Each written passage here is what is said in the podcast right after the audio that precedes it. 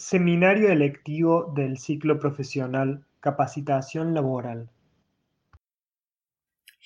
Buenos días, soy la profesora Alicia Sin y en este cuatrimestre estoy a cargo del Seminario electivo permanente Capacitación Laboral. Quiero aclararlo de permanente porque no se trata de un seminario cuyo título y contenido puede variar anualmente, como en otros casos, sino que es un espacio curricular previsto en el ciclo profesional del plan de estudio con un contenido fijo, aun siendo electivo. Tiene una carga horaria de 48 horas. En primer término, me parece importante comentarles por qué se incluyó en el plan de estudio de ciencias de la educación. ¿Cuál fue la razón?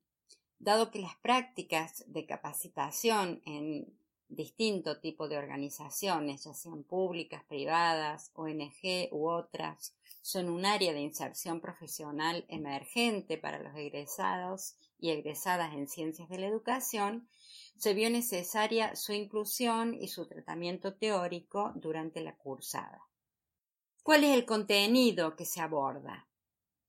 El contenido refiere a las prácticas formativas que se desarrollan en el más allá de la escuela, al decir de María Teresa Sirvent, más específicamente en entornos laborales.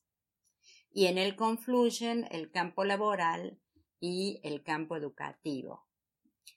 Y está en su centro las necesidades y demandas de formación que las organizaciones laborales plantean a los y las trabajadoras.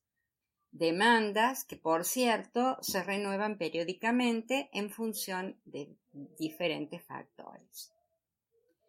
El eje transversal es la inserción del profesional en ciencias de la educación en este campo de trabajo y las necesidades y desafíos que plantea. En relación con esto que he explicado, cabe mencionar que en ese sentido se aparta bastante de otros espacios curriculares eh, por los que han transitado a lo largo de la carrera que están más centrados en las instituciones específicamente educativas. Y esa es una de las razones que en determinados momentos ha llevado a las y a los estudiantes a tenerlo en cuenta digamos, y seleccionarlo como posible.